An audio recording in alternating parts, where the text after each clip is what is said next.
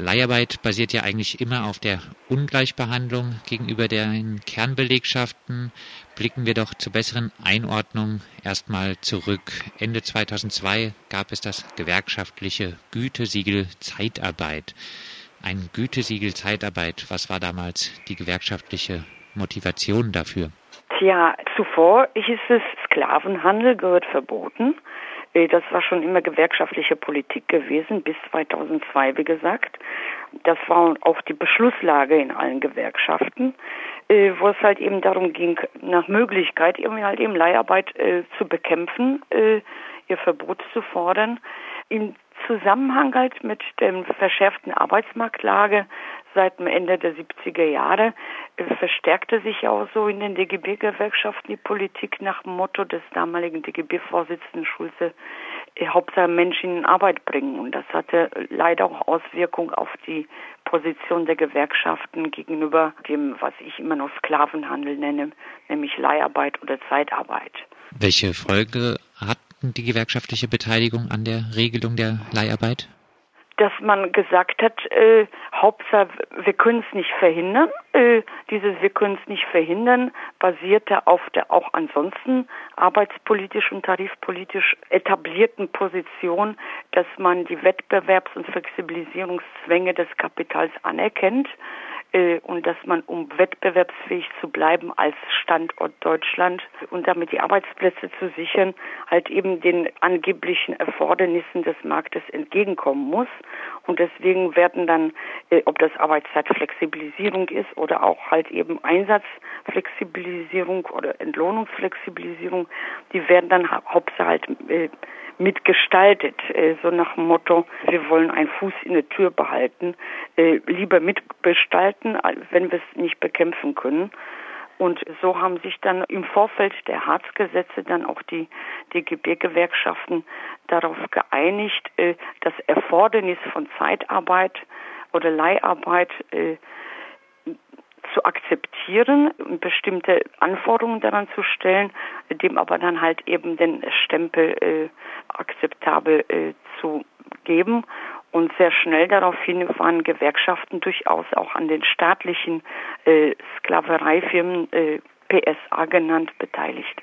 Rückblickend, äh, was waren die Folgen dieser Gewerkschaftspolitik? Dass sich äh, zusätzlich zu damals schon irgendwie etablierten Stand- und Sicherungsverträgen und Tarifüffnungsklauseln und so weiter ein weiteres Feld in der Spaltung der Belegschaften und der Lohnabhängigen aufgetan hat, äh, nämlich halt eben äh, die teilweise dauerhaft eingesetzten Leiharbeitnehmerinnen, die halt äh, für gleiche Arbeit, äh, das war ja schon immer das Prinzip der Gewerkschaften gewesen, gleiche Lohn für gleiche Arbeit, nun jetzt mit gewerkschaftlichem Gütesiegel für gleiche Arbeit eben nicht gleichen Lohn erhalten haben.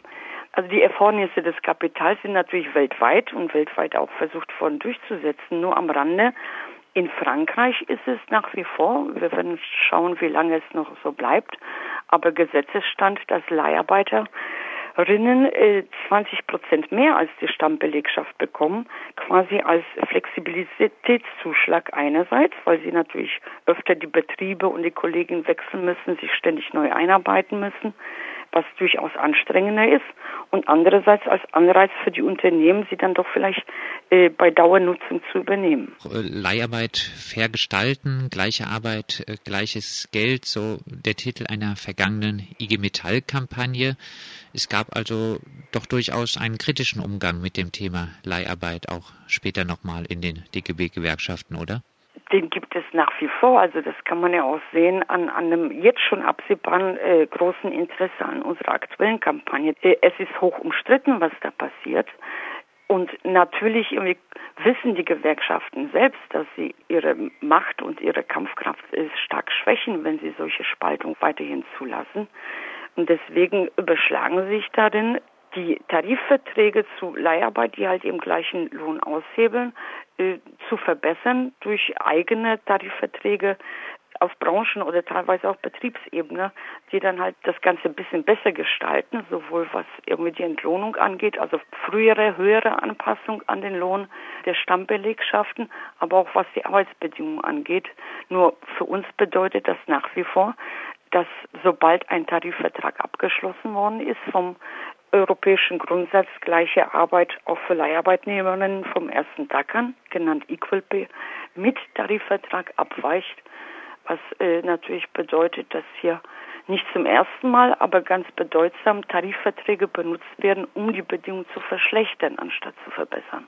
Daran anschließend ähm, naiv gefragt, äh, welchen Vorteil hat es, wenn die Leiharbeit gar nicht per Tarifvertrag reguliert ist? Kein Tarifvertrag bedeutet Equal Pay vom ersten Tag an. So einfach ist die Lage. Und daran ändert jetzt auch die neue Regelung, die absehbar ist durch das neue Gesetz, das ja Werkverträge und Leiharbeit ein bisschen besänftigen soll oder ein bisschen regulieren soll. Äh, daran wird sich auch dadurch nichts ändern. Du hast vorhin schon äh, Frankreich angesprochen. Jetzt ist es ja so beim Blick über den bundesdeutschen Tellerrand, dass es überall Kämpfe gegen die aufgezwungene Flexibilisierung in der Arbeit gibt, insbesondere in Frankreich. Auch die Leiharbeit ist ja letztlich Ausdruck dieser Flexibilisierung. Äh, die unternehmerische Freiheit in der Ausbeutung der Arbeitskraft soll steigen. Warum ist es hierzulande auf diesem Themengebiet im Gegensatz zu anderen Ländern jetzt, zumindest nach meinem Empfinden, so ruhig? Nun, ich befürchte, dass dazu die Gewerkschaften selbst vieles beigetragen haben.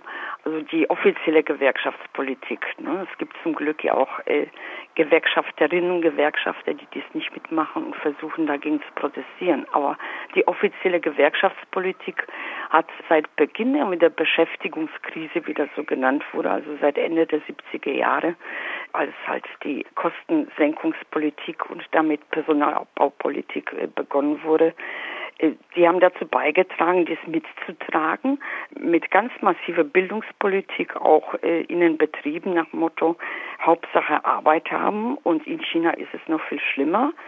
Ja, diese Genügsamkeit, die mittlerweile in Köpfen Früchte trägt, die merken wir auch daran, dass unwidersprochen bleibt, wenn die Kanzlerin immer und überall verkündet, uns wird es gut gehen, während alle Statistiken und selbst in der bürgerlichen Presse fast täglich die Schlagzeilen das Gegenteil belegen mit neuen Rekorden an Langzeiterwerbslosen, an Armutsfällen, Zuarbeitsnotwendigkeiten, also massive Verarmung auch der Lohnabhängigen.